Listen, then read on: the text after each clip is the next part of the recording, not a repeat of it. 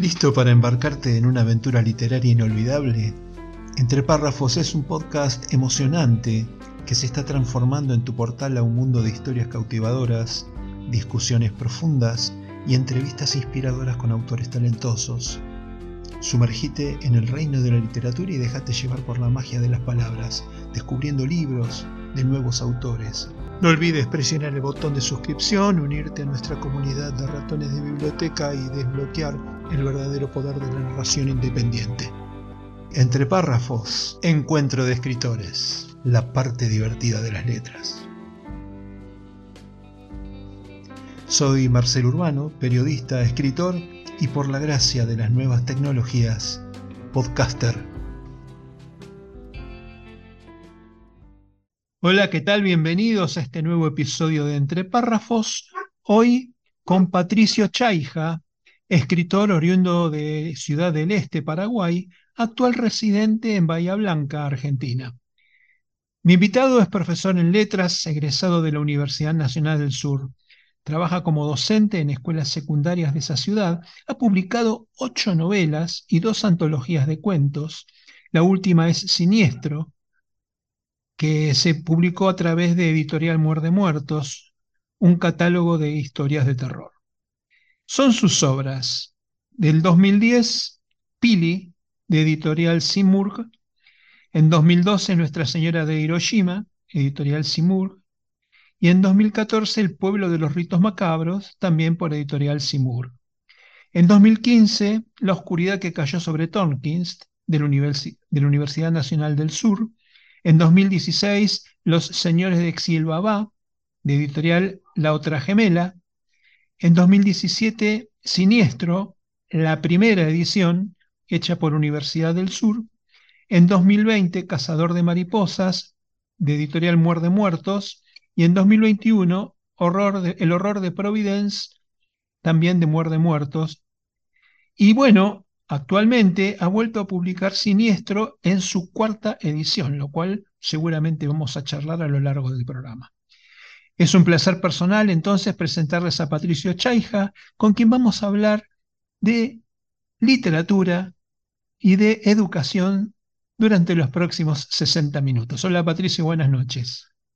¿Qué tal? Buenas noches, Marcelo. Bueno, muchas gracias por la invitación. Estoy muy contento de compartir este espacio con Sí, yo también, muy motivado y encantado de conversar con vos, con un especialista en la educación de letras, con lo cual, bueno, un ratito le vamos a dedicar a, a, esta, a esta, este oficio que tenés, porque me interesa mucho conocer el, el, pensamiento y la mirada de los jóvenes sobre la literatura. Pero bueno, yo empiezo siempre a propósito de esto mis programas con una pregunta informal. Y en este caso tiene que ver con qué te llevó a estudiar letras y ejercer luego la docencia. Bueno, mi pasión empieza, yo la uno todo, la escritura, la lectura y la docencia eh, eh, todo inició cuando era muy chico. Siempre me gustó imaginar y, contar historias y que me cuenten. Y, bueno, y de manera natural me volví lector, siguiendo un poco los pasos de mi madre, que era muy, muy lectora, y nos gustaba charlar mucho juntos. Eh, entonces, ella me contaba sus lecturas y yo de jovencito empecé a, también a leer y a compartir con ella. Éramos muy amigos en ese sentido con mi mamá. Eh, y eso me llevó después a escribir mis propias ficciones. Y bueno, hoy soy docente de, literatura en escuelas secundarias acá en Bahía Blanca, y para mí es un trabajo que, no es tan un trabajo, porque yo me gano la vida hablando de literatura con adolescentes. La verdad que es un placer más que, más que un trabajo arduo. Ajá. ¿Y, qué leen tus alumnos? Eh, primero, ¿de qué edades son? Que estamos hablando de alumnos de cuarto año, ¿no? De secundaria van desde, en este, este momento tengo alumnos de segundo año al, sexto año, que es el último en la provincia de Buenos Aires. Así que tienen de, de 13, y 15 a 16. No, hasta 18, hasta 18, el último año de secundaria.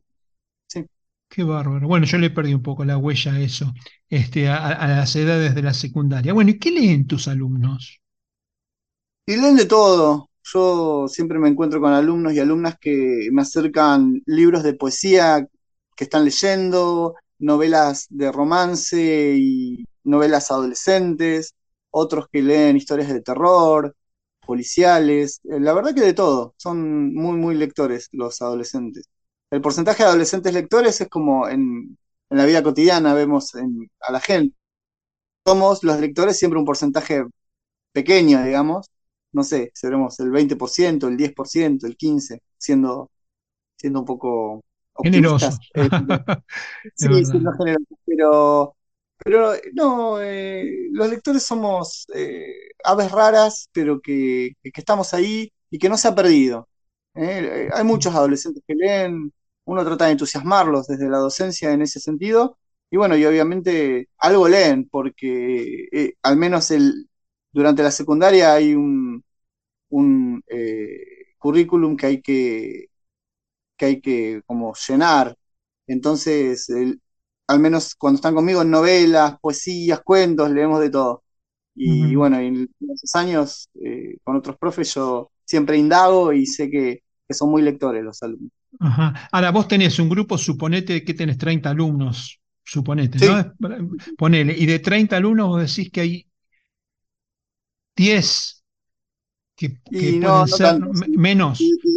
lectores, por placer, que, leen en sus casas, que van a las bibliotecas, que, van a presentaciones de libros, que tienen muchas inquietudes, que, su hobby es leer, y no, de 30 3 o 4.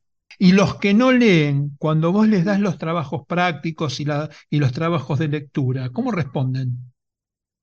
No, responden bien, porque siempre los adolescentes son eh, muy, ¿cómo se dice? Eh, curiosos, son de investigar. Y, bueno, en la secundaria los profesores les damos un, bagaje y unas herramientas que ellos eh, de buena manera acceden a, ponerse al hombro y, e investigar por esos vericuetos, por esos caminos que es la literatura o con las demás materias, por lo que veo. Así que no, reaccionan bien. Eh, mi idea es entusiasmarlos. Yo por eso digo que mi trabajo es un placer y no es arduo porque eh, yo soy muy sincero. Yo llevo textos que a mí me entusiasman, trato de, compartir eso y de, fomentar ese entusiasmo. A ver, no lo lograré obviamente con todo el mundo, pero eh, como te decía, yo soy sincero en ese sentido y ellos lo perciben. Entonces, eh, bueno, un poco me sigue en el tren. Sabes que cuando yo estaba en cuarto año, yo tuve literatura, a ver, tengo 63 años, ¿no? Entonces, este, estudié la secundaria en el año 73, 74, 74 al, 70, al 78, digamos, ¿sí? Más o menos, si no es 73, 77, más o menos por ahí. Y eh, literatura lo tuve por primera vez en cuarto año y me tocó una maestra inolvidable, que, una profesora inolvidable que me partió la cabeza. ¿Sabes lo que hacía? Este, llevaba las letras de las canciones que estaban de moda. Por ejemplo, no me olvido ah, más, eh, que estaba de moda un disco de eh, Spinetta que se llamaba El Jardín de los Presentes que tenía eh, los libros de la buena memoria. No sé si conoces el, texto. Y este, e, ella eh, nos, nos eh, indujo a escuchar, primero a elegir con qué música queríamos hablar de poesía, y fue un trabajo fascinante, te juro que nos partió la cabeza. Yo leía mucho ya de chiquito, pero había muchos compañeros que no, ¿viste? Pero ese trabajo práctico fue genial. ¿Por qué? Porque nos encontró la vuelta desde la música que escuchábamos. Entonces, este, bueno, yo, yo llevé esto, los libros de la buena memoria, y la tipa nos hizo hacer un trabajo a todos con eso que terminamos todos fanáticos de Spinetta. Y además, este, haciendo un, lindo trabajo sobre la poesía. En realidad tiene una, una letra muy, muy linda, muy buena, muy profunda, y la profesora también se enganchó, ¿viste? Eh, así que bueno, Quizá el, secreto de la, de la, literatura y de la lectura en las aulas esté ahí, ¿viste? En encontrar de qué forma podemos enganchar a los pibes para que tengan el sabor o sepan disfrutar de aquellas cosas que los que ya somos fanáticos de la lectura le encontramos. Porque por ahí nosotros, eh, digo yo, los lectores, a veces por por, eh, por una cuestión de que en nuestras familias o en nuestra casa o eran lectores o, fuimos criados rodeados de libros o, algunas personas o sea, al menos yo consigo así porque así fue mi caso, que había libros en mi casa y había lectores, éramos en mi familia, pero por ahí hay gente que es chicos o, grandes que son lectores y que se criaron de otra manera, en que no tenían libros accesibles, pero de alguna manera llegaron los libros a su vida. Al menos a veces me planteo que si mis alumnos, porque no, no conozco cada realidad de tantas, de cientos de alumnos que tengo por año, pero me planteo, bueno, eh, que, ser una yo, una, un canal por el que puedan acceder ellos a los textos. O sea, por ahí descubren autores, géneros, o, descubren los libros o la lectura y, pueden tener un, un, acercamiento a la literatura, ¿no? Porque por ahí no, no hay nadie que se los pueda haber eh, acercado nunca antes. Y hablando de géneros, ¿cómo, ¿cómo nace tu interés por la literatura de terror y de misterio? Y eso siempre fue, desde muy chico me interesaron las historias sobrenaturales. Siempre fue así. Así que es un gusto que, que siempre tuve y que nunca decayó, porque siempre me ha entusiasmado esa, esa beta. Las historias sobrenaturales me, me dan mucha intriga, me dan mucha curiosidad, me parecen sumamente atrapantes. Entonces, eh, al menos eso es lo que puedo decir. Realmente no sé si habrá algo íntimo y no sé, en, en algún gen mío que, que, que, me haya, que me haya fanatizado. Pero cuando empecé como lector, eh, a los 12 años eh, era lo que más quería leer. 11, 12 años, me entusiasmaba tanto que eh, ya nunca abandoné eso. Obviamente que con los años he ampliado mis lecturas y mis horizontes literarios, pero siempre quedó eso, esa fascinación por el horror. Vamos a empezar por, la, por los 12 años. ¿Qué libros leías? ¿Qué autores te gustaban en general? Y me gustaba mucho Stephen King. Ajá. ¿A los 12 años ya, ya leías Stephen King? Claro, claro, porque eran libros que sacaba mi mamá de la biblioteca de Torkins y yo se los robaba y los leía yo, antes de que ella terminara de leerlo. Eh, así que empecé leyendo novelas de Stephen King y, bueno, ella también leía Cindy Sheldon, eh, algunos de romance no me interesaban, yo los dejaba de lado, pero iba a los libros que, que tenían historias atrapantes, misterios, uh Mary Clark, con historias policiales de ese estilo. Ajá. Así sí, que, Sheldon más, más de, de, intriga, digamos, ¿no? Más claro, y, y, de política, según sí. recuerdo, no, no, no, no tengo mucha memoria. Eh, era, era lo que yo estaba buscando. ¿Y hay alguna novela de terror que digas, esta es la que dio inicio a mi, a mi fascinación por el género? Eh, más que novela de terror, recuerdo un libro de cuentos de terror con muchos Ajá. autores, y eso, eso me permitió como conocer un universo tremendo. Un libro que se llama simplemente Horror 1, de la editorial Martínez Roca, que tiene muchos autores anglosajones, eh, yanquis casi todos. Y, y, eso me, no sé, sentí que estaba rodeado de, de, de, amigos a los que estuve buscando toda mi vida, aunque solo tenía 12 años. Eh, recuerdo bien que tenía 12 años porque me lo regalaron para Navidad, eh, a, eh, mi familia, la Navidad del 94. Así que cuando leí esos cuentos y conocí a esos autores, me dije, bueno, quiero ser parte de este club. Eso me pasó. ¿Y sentís que hay algún autor que forme parte de tu influencia literaria? Sí, por supuesto, el mencionado Stephen King, eh, Edgar Allan Poe, eh, son autores que me han marcado muchísimo. Eh, bueno, el japonés Murakami, Ajá. Haruki Murakami, eh, me gusta sí. mucho y, y, también me ha ayudado a, a, como a moldearme. Los cuentos de Julio Cortázar, por supuesto. Uh -huh. Henry James es un autor que, que, me gusta mucho también. Creo que todos ellos un poco me he formado con sus lecturas. A, al menos las influencias de ellos yo las, las noto de manera muy explícita en mis textos. Y vos escribís cuentos y escribís novelas. Sí. ¿Hay algún formato que te guste más que el otro? Y yo empecé leyendo cuentos de terror y escribiendo cuentos, eh, pero mi idea siempre fue ser novelista. Siempre fue un sueño ser un novelista, escribir historias extensas. Eh, y siempre tomé el cuento como un paso obligado que tenía que hacer, porque yo quería, para escribir una historia larga, pensé, bueno, necesito un poco de entrenamiento y qué mejor que eh, escribir algunas historias breves. Eh, después, con los años, seguí desarrollando la, la, forma del cuento, que es algo que me gusta mucho. Me siento cómodo, pero me ha pasado que, que hay cuentos, o que, o que en un momento eran cuentos que han terminado siendo novelas, como que tiendo a, extender los relatos o se me ocurren más episodios y más personajes que van poblando la historia y eso inevitablemente desemboca en una novela. Así que te diría, respondiendo a lo que me preguntás, que en la novela me siento muy cómodo. Me, me gusta mucho leer novelas largas y escribirlas. ¿Y qué edad tenías cuando, cuando publicaste Pili o cuando lo escribiste más que cuando lo publicaste? Eh, ahí tendría veintipico, ahí no me acuerdo exactamente, tendría 25 años más o menos, un poco más. 20.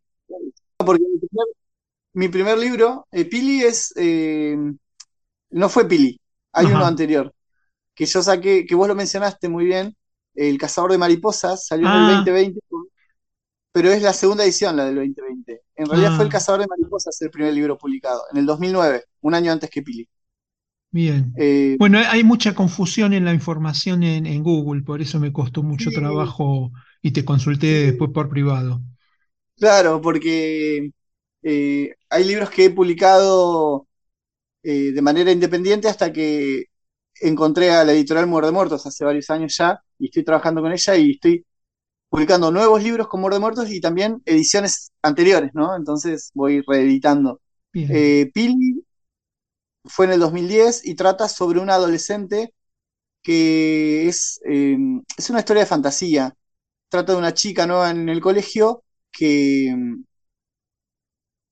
como que tiene ciertos problemas, tiene un oscuro secreto que, que, que es muy sutilmente algo fantástico. Hay como un demonio que la acosa y, y bueno, y, y hay un profesor que intenta ayudarla. Sabés que de todos los títulos tuyos, todos Sí. tienen títulos este, ver- verdaderamente intrigantes. Hay uno que es el que más me, más me llama la atención, que es La oscuridad cayó sobre Torquist. sí. Quizá porque estoy haciendo planes para irme a vivir a, a- a- a las, a las sierras, digamos, ¿sí? Ahí en Ah, San, en San Andrés. Y Torquist es una ciudad que me, me encanta, me apasiona. Entonces, cuando leí La oscuridad que cayó sobre Torquist, dije, bueno, ¿qué será ese libro?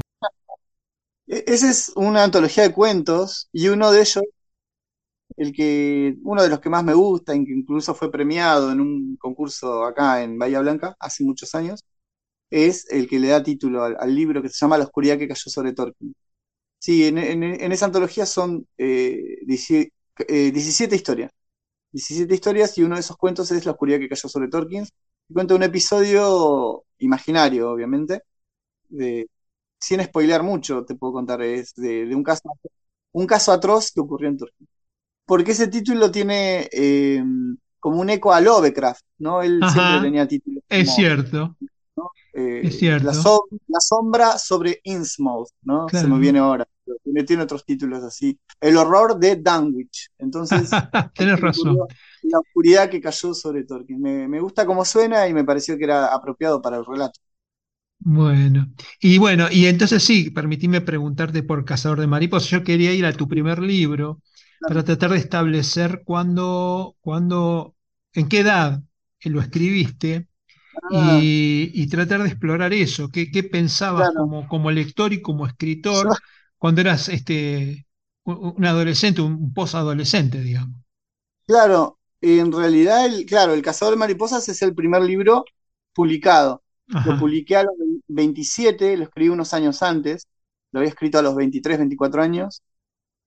Eh, es una novela breve de terror psicológico, pero ahora que me mencionás mi primer libro escrito, claro, ese está inédito, te, te digo ahora, y no figura en internet tampoco, por eso es difícil saberlo. Eh, mi primer libro escrito lo escribí a los 16, una novela eh, que se titula Percepción, y aún está inédita, aún está ajá. inédita, ojalá en algún momento la publique, pero bueno, he publicado los últimos libros de los últimos años, por ¿Pero ahora. tiene, tiene algún problema en particular que le encontrás que no la quisiste sumar a, No, a esta es, es lista? es el primer. la primera novela más o menos larga que he escrito, tiene unas 300 páginas, y,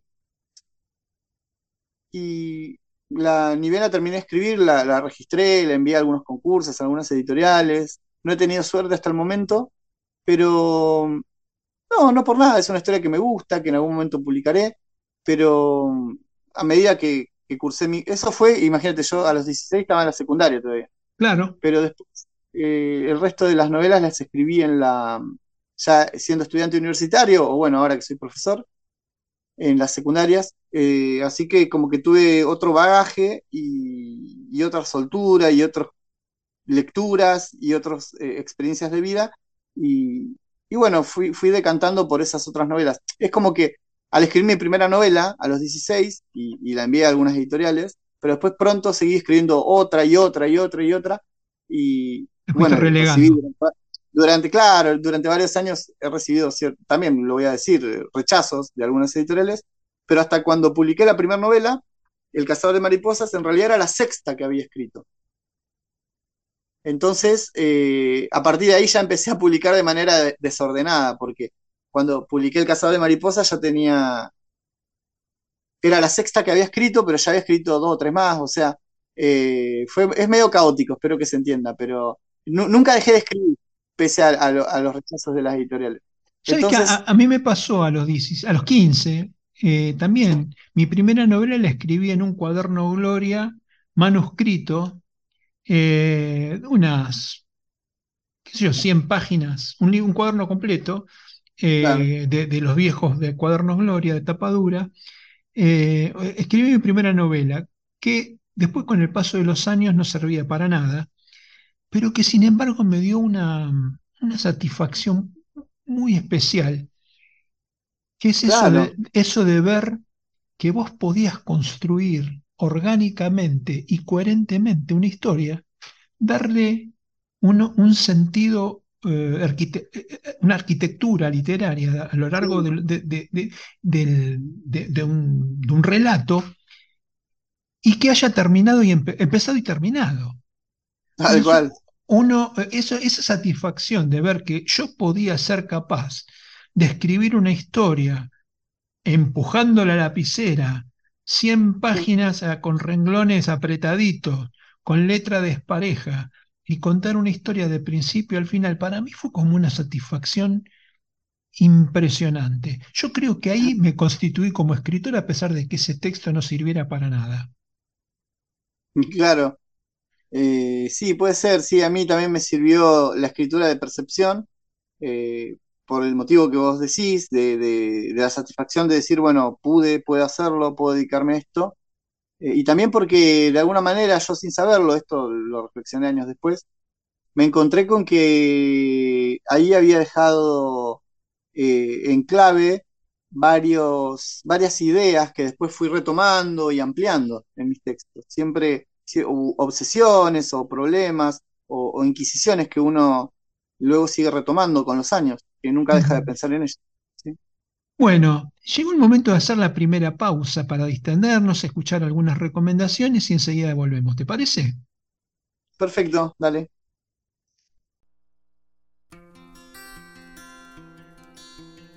Quiero invitarte a que me sigas en mis redes. Podés hacerlo por Facebook, Instagram, YouTube, etc. Con tu apoyo puedo seguir creciendo para entregar mejores programas cada vez más atractivos. También podés suscribirte desde mi sitio web al newsletter en el que cada miércoles comparto mis notas periodísticas, siempre sobre temas de la literatura y su relación con la realidad nacional e internacional. Dale, dame tu like, déjame tu comentario en YouTube o en las notas del podcast en mi web. Entre párrafos, la parte divertida de las letras.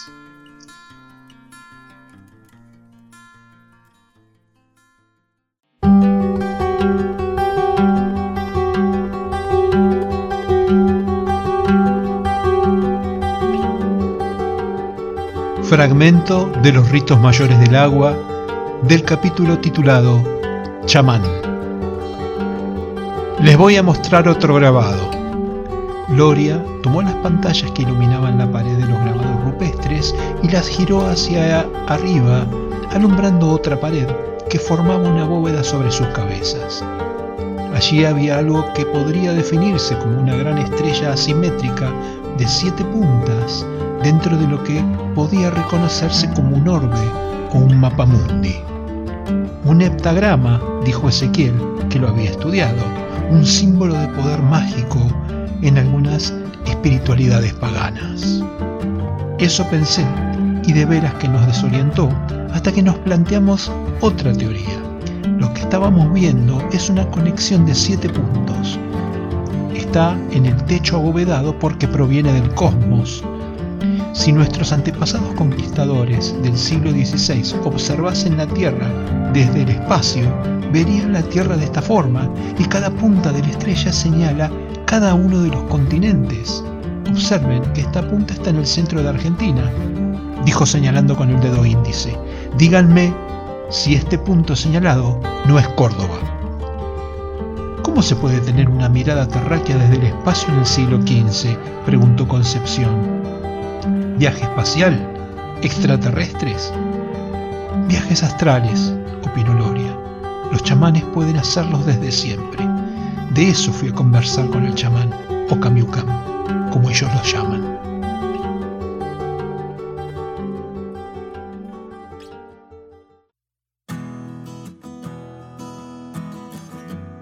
No olvides presionar el botón de suscripción, unirte a nuestra comunidad de ratones de biblioteca y desbloquear el verdadero poder de la narración independiente. Entre párrafos, encuentro de escritores, la parte divertida de las letras.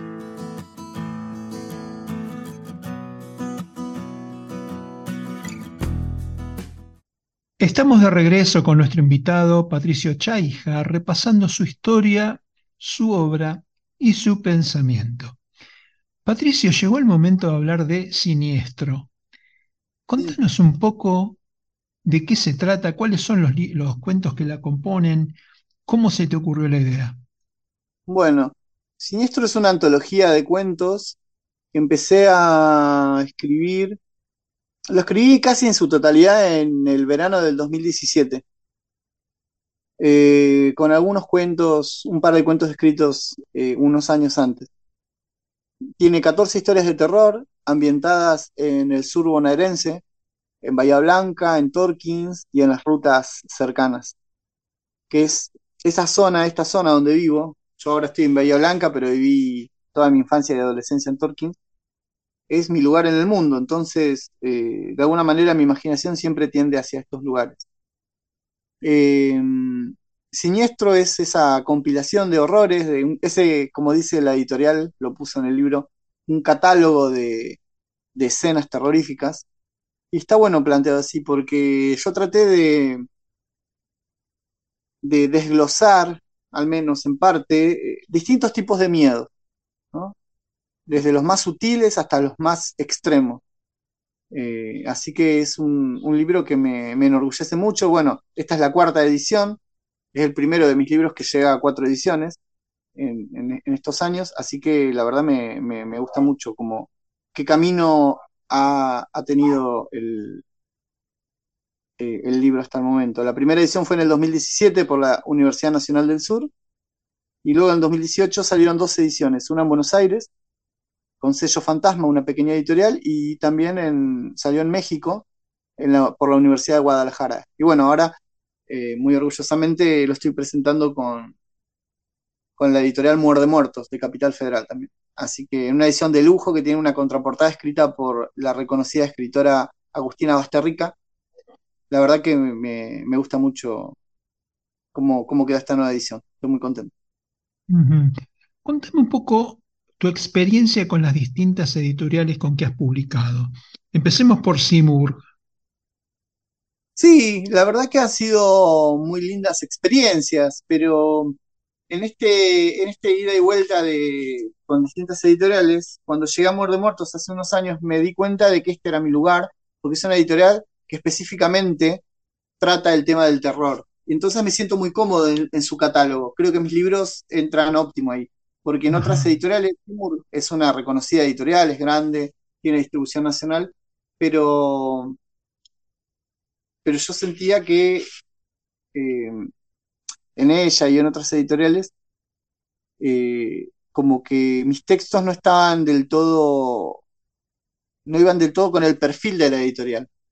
Entonces, eh, bueno, hasta que no sé si el destino o qué, me hizo topar con, con Editorial Muerde Muertos y la verdad que estoy muy cómodo. Es una muy linda editorial, con varios años de carrera ya, y estoy en una posición muy, muy interesante.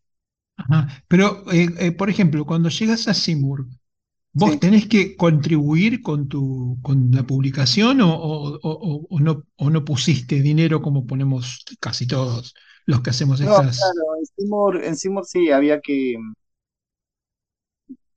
que que, financiar, colaborar con, económicamente, Ah, digamos? claro, sí, sí, sí, sí, había. Es más, para el primer libro, Pili fue eh, con Seymour, mi primer libro en esa editorial, ya que saqué tres, saqué Pili primero, luego Nuestra Señora de Hiroshima y finalmente El Pueblo de los Ritos Macabros. Con Pili eh, salía cierta cantidad de dinero, en ese momento eran casi diez mil pesos, en el 2010 era mucha guita. Ajá. Eh, eran, salían 1900, no, perdón, 9.800 pesos, que yo no tenía esa- ese dinero. Así que, ¿sabes lo que hice? ¿Qué Eh, te lo cuento, creo que no lo he dicho en ninguna entrevista. Eh, vendí mi auto. Vendí mi auto y pude costear la publicación de Pili. Mira vos. Porque, no sé, alguien alguna vez me dijo, hablando de otro tema, eh, charlando, alguien me dijo una vez, un auto, si no te lo compras ahora, te lo compras más tarde. Así que pensé, dije, está bien, vendo mi auto, más adelante me compraré otro. Y sí, después me compré otro. Pero, viste, qué sé yo. Me pareció que era la manera de invertir eh, en mi, en mi carrera de escritor, ¿viste? Así que le di para adelante, ¿no? Bueno, y resulta que Muerde Muertos te permite ir haciendo sucesivas, eh, eh, ¿cómo decir? Su- sucesivas ediciones. Claro, Eh, y en ese caso también tienes que, que- que pagar la- por la publicación, o en ese caso la editorial se hace cargo del, del costo. Y en, en algunas ediciones la, la editorial se ha hecho cargo del costo. Hemos sacado, por ejemplo, eh, yo compilé para Editorial Muerde Muertos un libro muy lindo de cuentos de terror, que no, no son míos los cuentos, yo soy el compilador, el, quien anotó y quien seleccionó a los participantes, y la editorial se hizo cargo de esa edición, un lindo libro que se llama Osario Común, salió en el 2013. Eh, así que también tengo el apoyo de la editorial en ese sentido, en lo económico la editorial me ha abierto las puertas y, y ya me, me hace sentir muy cómodo trabajando con ellos. Eh, ¿Cómo, cómo te manejas con la corrección, el maquetado y el arte de tapa? Bueno, depende del libro, pero eh, en la corrección siempre tengo amigos escritores que me ayudan mucho. Eh, por ejemplo, Leandro Kreitz o Fabio Ferreras, que son de acá de, de Bahía Blanca. Y, y bueno, la editorial también, una vez que yo les mando el, texto ya con algunas revisiones con estos amigos escritores, lo mando a la editorial y seguimos siempre trabajando. Siempre una vez que está maquetado por la propia editorial, eh, siempre, las erratas siempre se asoman, entonces uno tiene que ir puliéndolo un poco. Y el arte de tapa también depende de qué libros, porque me gusta siempre, eh, hay muchos artistas muy, muy buenos en Bahía Blanca y conozco muchos artistas eh, de una calidad excepcional, como Franco Sacomani, que es quien ha hecho la última portada de Siniestro. Él es un artista plástico bahiense. O tengo otro amigo que es eh, Gonzalo Angueira, que es fotógrafo e ilustrador. Él ha hecho la portada de La oscuridad que cayó sobre Torkins, con fotografías. Eh, así que tanto a ellos dos como a otros artistas siempre me gusta convocar gente querida y con talento, no con amiguismo simplemente, eh, sino que gente que, tenga mucho talento y que yo conozca, me gusta darle la mano de poder juntos, porque un libro, al fin de cuentas, siempre termina siendo una reunión impresa de amigos, me gusta pensarlo así, y me gusta que convocar gente que pueda dar lo mejor de sí y, y yo estar orgulloso y porque es algo que me va a acompañar toda la vida el libro. Y esta, esta reunión publicada eh, requiere de, de- el pago del servicio de, de- de arte, por ejemplo, de tapa o, o Ah, por supuesto, sí, sí, sí, yo no- nunca le pediría a alguien que, que trabajara gratis. No, no, no, yo, por más que no quieran, yo insisto y, y, logro mi cometido. No, no, no. Eh, sí, el trabajo de los ilustradores eh, siempre es re importante.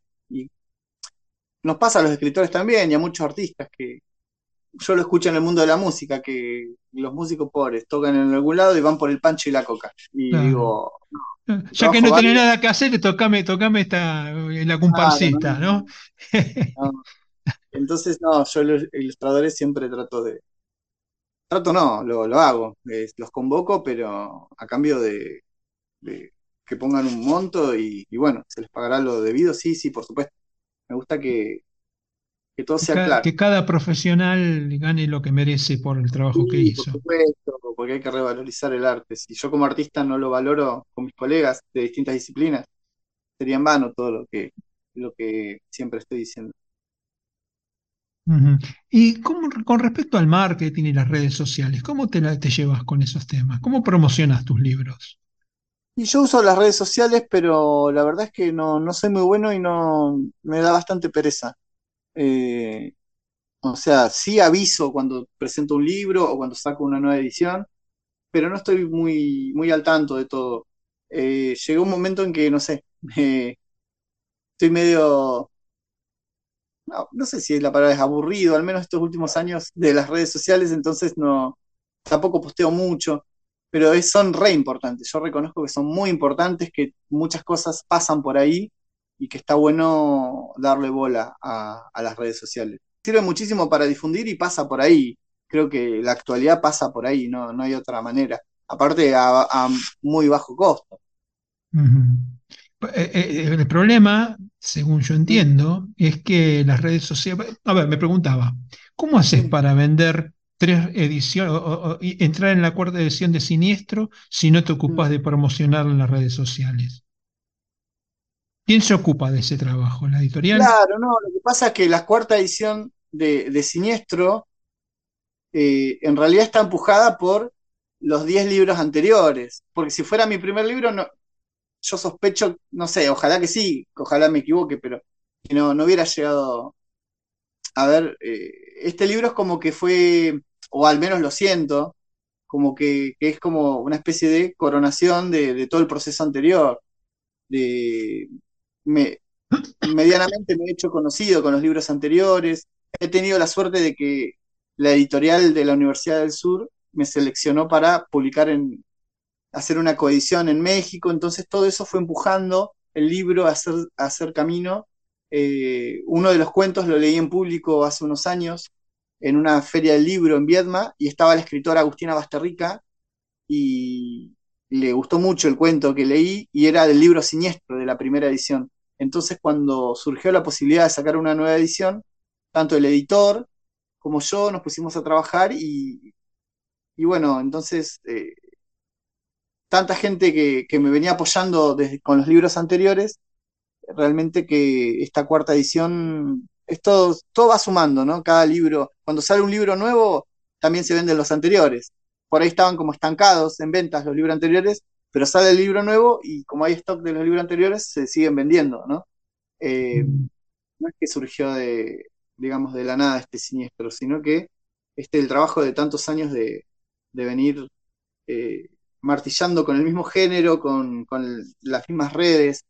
Si bien no soy insistente, digamos, porque también la gente se cansa si alguien, imagínate, pienso yo, ¿eh? porque yo no tengo mucha idea de redes, pero lo que yo veo y lo que me pasa a mí como, como usuario de las redes, si un autor publica todos los santos días algo y me aburre y me llena las redes de, cosas que no me interesan todos los días durante años, entonces a veces prefiero como eh, descansar un poco y que la gente descanse. Entonces, cuando vas con una novedad, eh, realmente puede llamar la atención, ¿no? Me parece que al menos a mí me funcionó.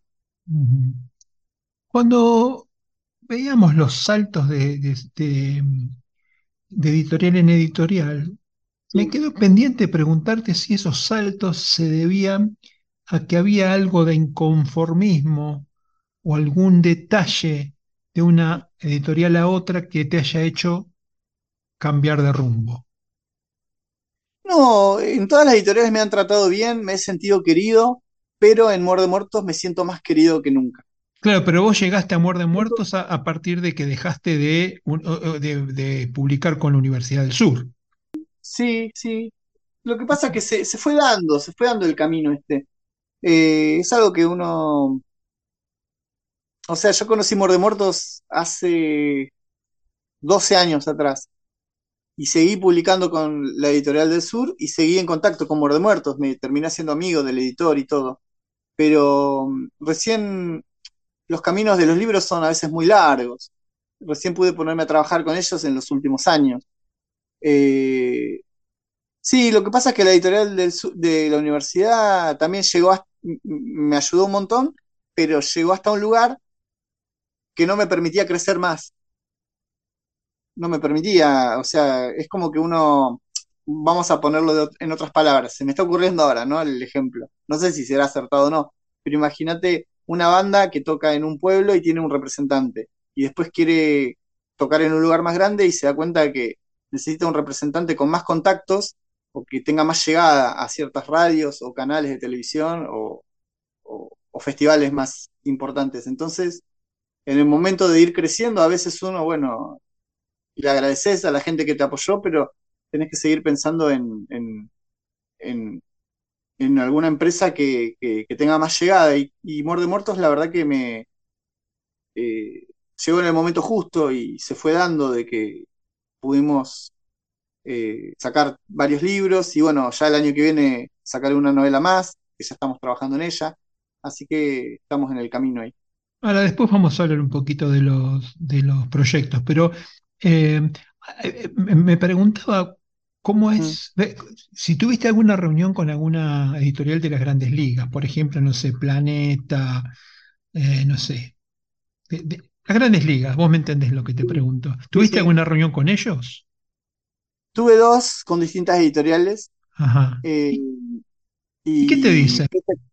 y me, me han prometido jugar en- en esas ligas, pero hasta el momento ha quedado todo en la nada. Desconozco los vaivenes comerciales de, de cada empresa, pero hasta el momento eh, han demostrado entusiasmo, pero no, no se han concretado. Ojalá en el futuro pueda, pueda surgir algo.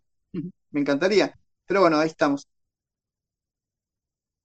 ¿Cuál de tus libros es el que más te identifica o el que más se parece a vos? Wow, qué buena pregunta. Eh, y todos tienen, tienen eh, todos tienen mucho de mí y todos son una parte importante. Ahora, si, si me pongo a pensar rápido, te diría que El horror de Providence, tal vez, es una novela en la que estoy muy contento de cómo está terminado. Creo que aparte es como una novela bastante madura en muchos sentidos eh, y, refleja muchas cosas que, que siempre he querido contar. Tal vez. El horror de Providence me podría ser esa novela. Ajá. Y contame un poco de la novela, todo lo que sea sin spoilear, digamos. Sí, bueno, es, es una reunión de amigos contando historias de terror. Eh, se reúnen en una vieja casona porque un amigo falleció, se reúnen en la casa de ese amigo y, perdón, Eh, y bueno, entonces deciden eh, pasar esa noche en honor a ese amigo que era escritor de historias de terror, contando cada uno una historia de terror. Así que la novela son esos relatos entrelazados en esa noche, eh, en donde cada uno de ellos eh, aporta su grado de oscuridad al mundo. Es una novela que, me gusta porque, al igual que Siniestro, y yo creo que Siniestro fue un- una ayuda grande cuando escribí esa primera edición, para poder escribir esta novela. Eh, me dio la confianza de poder es- escribir esta novela, que era muy compleja, la tenía en mente hacía muchos años, eh, y era muy compleja y me sentí, tuve cinco años con la no- novela en la cabeza y, no podía avanzar, porque me di cuenta de que yo no estaba preparado. Pero cuando escribí Siniestro dije, bueno, es el momento, puedo hacerlo. Y me dediqué a escribir esta novela. Es una novela muy laberíntica, con muchas historias que se van cruzando y, bueno, y van conformando una gran, macro historia en total. Cuando uno dice que cada personaje saca sus oscuridades, pienso que en general los autores de novelas de misterio y de terror son la expresión de esas oscuridades que todos tenemos dentro. Como dice el viejo dicho, todo- todos tenemos un muerto en el placar. Eh, ¿vos sentís que, que eso en esta novela se ha manifestado de esa forma? Es decir, que vos estás sacando los, los, este, las oscuridades de, de los personajes y en el fondo también estás sacando las tuyas. Y sí, sí, la verdad que sí, eh, soy consciente de eso. Eh, los personajes siempre representan parte del autor. Los buenos personajes, los villanos tienen algo nuestro siempre, aunque sea alguna característica. Y, y los miedos, que es algo, es la materia con la que trabajo yo, siempre están presentes. Mis propios miedos, algunos recurrentes, otros nuevos, otros eh, ajenos a mí, pero también parte de, de- del acervo cultural nuestro, eh, siempre están ahí dando vueltas y tocando la puerta para entrar en el texto. Y, y sentís que una vez que está manifestada esa sombra interior, el proceso resiliente, resiliente te, te permite a vos este, estar mejor, o sea, te sentís mejor una vez que explicaste. Sí, sí, me siento mejor, pero es una Como una mejoría, catarsis, ¿no? Estoy pensando la palabra catarsis, que quizás sea, ¿no? Que uno, uno hace, eh, pone todo lo que tiene adentro, sea bueno o malo, no importa, en un libro y, y- y hace como una especie de expiación. Y si, la, y si el final no es la satisfacción, hay algo que no está funcionando, o por lo menos eso me parece a mí. sí, pero, pero es una ilusión mi, mi catarsis, porque si bien me da satisfacción, eh, algo siempre me impele a, a seguir, así que no- nunca termino de exorcizar del todo esos, esos miedos. Bueno, si te parece, hacemos la segunda pausa y a la vuelta emprendemos el tramo final del episodio de hoy. ¿Te parece? Encantado. No olvides suscribirte gratuitamente a mi canal de ebooks. Basta con solo apretar el botoncito de suscribirse en el player de este podcast. Vas a recibir información, novedades y sorteo de libros. A la derecha de la nota encontrarás también un pequeño formulario para suscribirte a mi newsletter semanal. Allí encontrarás notas periodísticas sobre literatura, arte y cultura en general. Allí te espero. A que te sorprendo con esta anécdota de Dante Alighieri. Entra que te cuento. Frases graciosas de gente aparentemente seria. Un aporte de entre párrafos para la batalla contra la polución periodística y el loafer. Hoy, Dante Alighieri. En cierta ocasión el príncipe de la Scala se acercó a Dante y le dijo con ánimo de subestimarlo, Señor Dante, no entiendo cómo un hombre tan cultivado como tú es tan odiado por mi corte, mientras que mi bufón es tan amado. A lo que Dante respondió, bien, Su Excelencia, debe tener en cuenta que normalmente nos caen mejor aquellas personas a las que más nos parecemos. La frase de hoy, la avaricia es de naturaleza tan ruin y perversa que nunca consigue calmar su afán. Después de comer, tiene más hambre. Frases graciosas de gente aparentemente seria en entre párrafos la parte divertida de las letras.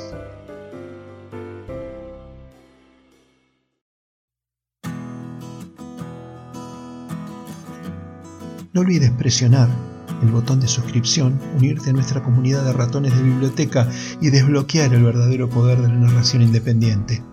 Entre párrafos, encuentro de escritores, la parte divertida de las letras.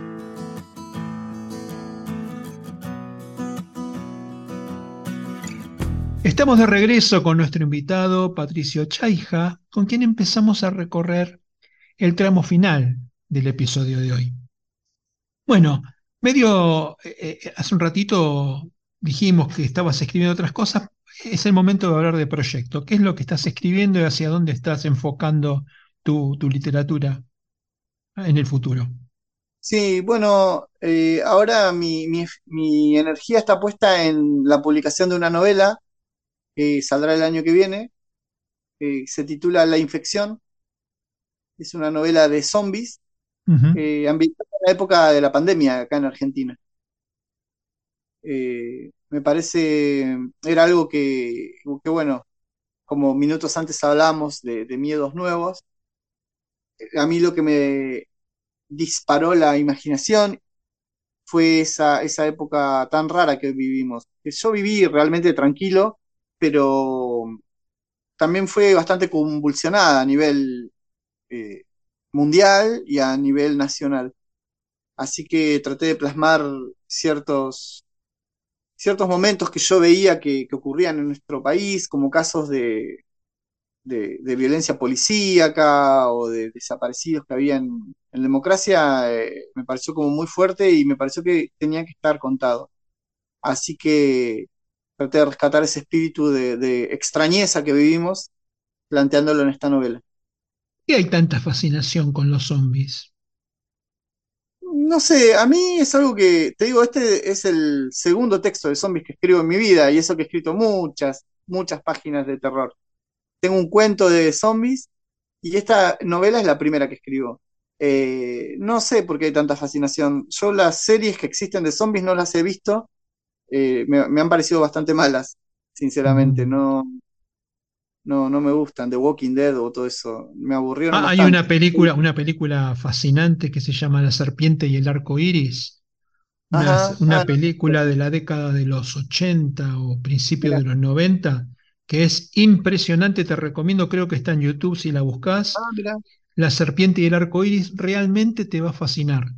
buena, Porque es este, una película que habla de zombies desde el punto de vista de cómo una cultura como la tahitiana, digamos, este, observa el mundo de los zombies y cómo, cómo claro, consigue que esto realmente funcione. En realidad, este, basados en leyendas y en ese tipo de, de- de elementos que son de, de esa cultura, bueno, consiguen insertar una cultura posterior donde los zombies no son ya una leyenda, sino al fin- ahora son una moda. Claro, Yo creo es que verdad. todo comienza, todo esto comienza con esa película, pero si no, no, no, no dejes de verla. Es una película de suspenso, de misterio y de terror. Mira, Realmente, no, no, no. Sí, sí, te, te la recomiendo. Aparte la vas a pasar bien porque es muy entretenida. Ah, Así que está entretenida desde el punto de vista del terror, ¿no? Digamos, sí, sí. pasan cosas horribles, pero, pero bueno, eh, es como funciona el, el terror.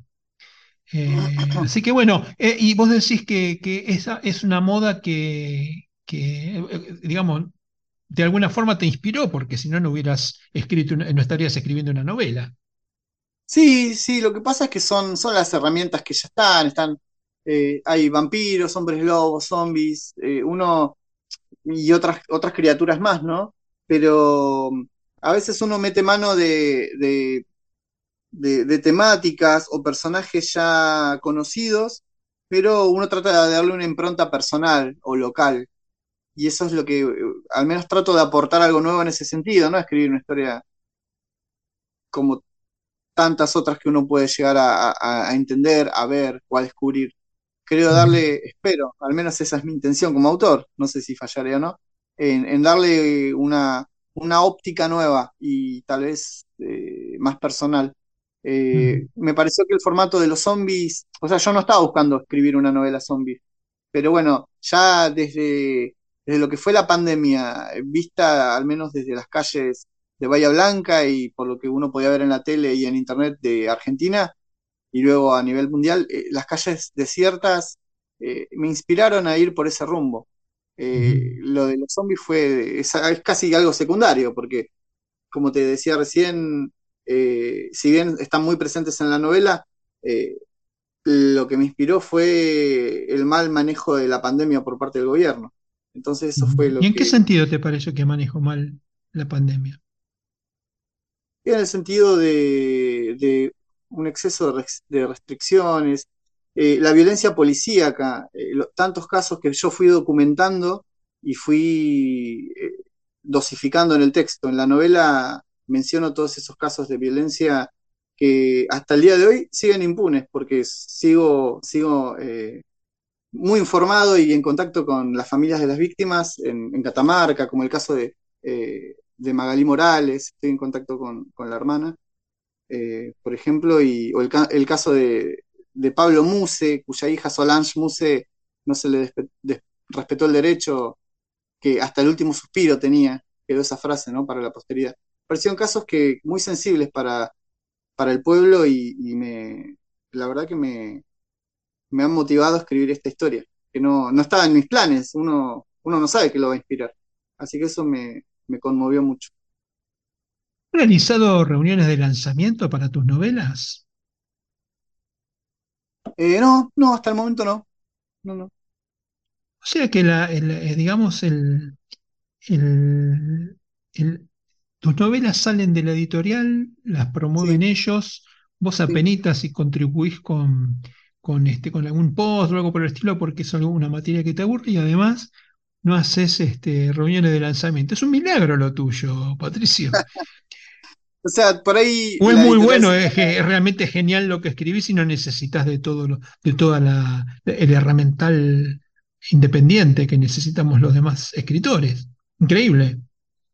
No, no, sí, lo necesito. Lo que pasa es que se ha formado por ahí un grupo de lectores bastante fieles que, por el empuje de los libros anteriores, ¿no? Que, que, Mm. que, que siempre está, eh, tanto en Torkins como en Bahía Blanca, bueno, en Buenos Aires también, y en otras localidades que, que, que, no sé, me, me, me dan su apoyo todo el tiempo. Por ahí la editorial sí lo que gestiona es presentarlo en la Feria del Libro en Buenos Aires, Ajá. cosas así que, que le dan mucha, mucha visibilidad al libro. ¿Y has ido a firmar a la Feria del Libro? sí, por supuesto, sí, los últimos dos años. Este Ajá, año con la nueva edición de Siniestro, el año anterior con El horror de Providence, ajá. ambos eh, de Muerto Muertos, eh, presentados allá y firmados allá. Sí, sí. Hay una pregunta que, que le hago a todos mis, a casi todos mis entrevistados, que tiene que ver con la ausencia, ¿no? Y me parecía muy interesante conocer tu opinión respecto de Sí. cómo, cómo te gustaría que te recuerden cuando ya no estés. Mira, justo hoy hablaba con mi novia, no recuerdo por qué motivo, veníamos en el auto hacia casa y, y charlando de este tema, eh, no es que siempre hablemos de temas muy profundos, pero justo hoy estamos hablando de este tema, mirá qué casualidad. Eh, y yo se me ocurrió, no sé, no tengo la bola de cristal, pero se me ocurrió decirle que vamos a ser olvidados todos. Así que no es algo que en este momento me, me conmueva mucho. Sí me gustaría ser recordado como una buena persona, por mis alumnos y gente conocida, eso sí. Como alguien que le gustaba hacer chistes, porque el humor es importantísimo, aunque no me dedico a escribir humor porque es muy difícil, pero siempre trato de ser al- alguien jocoso y que inspire a la gente a, a pasarla bien en la vida. No, y, y una cosa que es interesante reformular de, tu, de, de lo que me acabas de decir es el Sí, tema del olvido. En realidad, los escritores, si hay algo, si hay algo que podemos lograr los escritores es, es, este, eludir el, el olvido. sí, No sé, y me parece, si no sé, Cortázar te parece que va a ser olvidado. Eh, no sé, Stephen, Stephen no, King va a ser olvidado, pero que están que sus, no, cada vez sabe. que, o- o cada vez que alguien mire la una biblioteca o una estantería y vea en el lomo tu nombre, eh, ¿qué, qué, qué- qué pensás que va a suceder si no recordarte? Ojalá, ojalá sirva, sirva para eso, pero bueno, es algo que nos va a escapar, ¿no? A, a nuestras manos. Ojalá sirva para eso, pero para- sobre todo para inspirar a más gente a seguir escribiendo y publicando. Eh, eso es algo que trato de transmitir a los alumnos, eh, que, que- que le metan para adelante con, con la literatura y que lo importante es disfrutar el proceso, porque después uno nunca sabe qué, qué ocurrirá, ¿no? Con los textos. Bueno, ¿cómo se- dónde se consiguen tus libros? Eh, acá en Bahía Blanca, en las librerías, eh, Don Quijote, Henry, y en Buenos Aires, eh, no sé exactamente, sé que la editorial va a distintas ferias y, y uno eh, por internet puede contactar a la, a la editorial, tanto en Instagram, en Facebook, tienen un blog, la editorial Muerde Muertos, que, a- que envían a, a distintas partes del país. Perfecto. Y digamos, vos, no, vos personalmente no vendés. Si alguien quiere el libro firmado por vos, Ah, sí, sí, si es alguien de acá de Bahía o de Torkins, eh, sí, sí, se lo dedico, se lo puedo hacer llegar, por supuesto, sí. Me he olvidado de eso también. Gracias. Claro, sí, y si alguien, y, y si alguien te quiere comprar desde acá de Buenos Aires, ¿te lo puede pedir en alguna de tus redes sociales? Ah, también, por supuesto, sí, de, de Buenos Aires y de otros lados del, del país me han escrito y se los he enviado. Sí, sí, por Ajá. supuesto. ¿Y, y querés ¿Viste que, decir? que tenía razón que no sirvo para promocionarme? Gracias por ayuda. Bueno, yo te estoy, te estoy este, alaneando, este, te- tirando de la camisa, trayéndote para este lado. Eh, ¿por qué no nos, no nos decís tus redes sociales cuáles son? Bueno, tanto Facebook eh, e Instagram. Ah, y también tengo Twitter, no lo uso mucho, pero eh, figuro así, Patricio Chaija, Sí, como suena, Patricio todo, Chaija. todo junto. Eh, no sé cómo me pueden buscar. No, pero ponen por separado Patricio Chaija y, y el único que aparece de vos soy yo, no, es un apellido medio raro. ¿Qué tenés? Insta- que, Instagram y Facebook. claro, ahí. Sí, hay gente Bueno, ahí que me escribe de distintos lados y, y podemos coordinar una entrega, obviamente, firmado, dedicado, por supuesto. bueno, Patricia, ha sido un verdadero placer conocerte, charlar con vos. Eh, es interesante poder eh, abrir el panorama y hablar de literatura, de los, de lo que leen los, los que leen, de los jóvenes, de la educación, de la literatura como materia. Qué sé yo, me, me parece que hemos abierto el, el libro y nos hemos dado la panzada de hablar de un montón de cosas hablando de tus libros. Bueno, muchas gracias a vos por el espacio. Eh, la verdad la pasé muy bien y ojalá la gente se siga inspirando en, en, en- en hacer acciones, ¿no? Acciones de, de leer, de escribir y de, de motivarse mutuamente para, para el beneficio de la sociedad, que eso es lo más importante, ¿no? Siempre. Bien. Bueno, Patricio, te mando un abrazo muy grande. Gracias por la entrevista. No, gracias a vos, ¿eh? Te mando otro abrazo. Hasta luego. Chau, chau.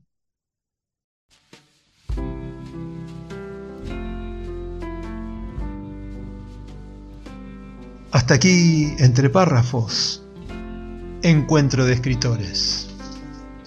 Un podcast emocionante sobre literatura independiente. Aquí estarás descubriendo libros donde las palabras cobran vida y las emociones desbordan. Unite a nuestra comunidad y descubrí la magia de la literatura en cada episodio. Suscríbete ahora y comienza tu viaje literario. Soy Marcelo Urbano, periodista, escritor y por la gracia de las nuevas tecnologías, podcaster. Te espero en el próximo programa.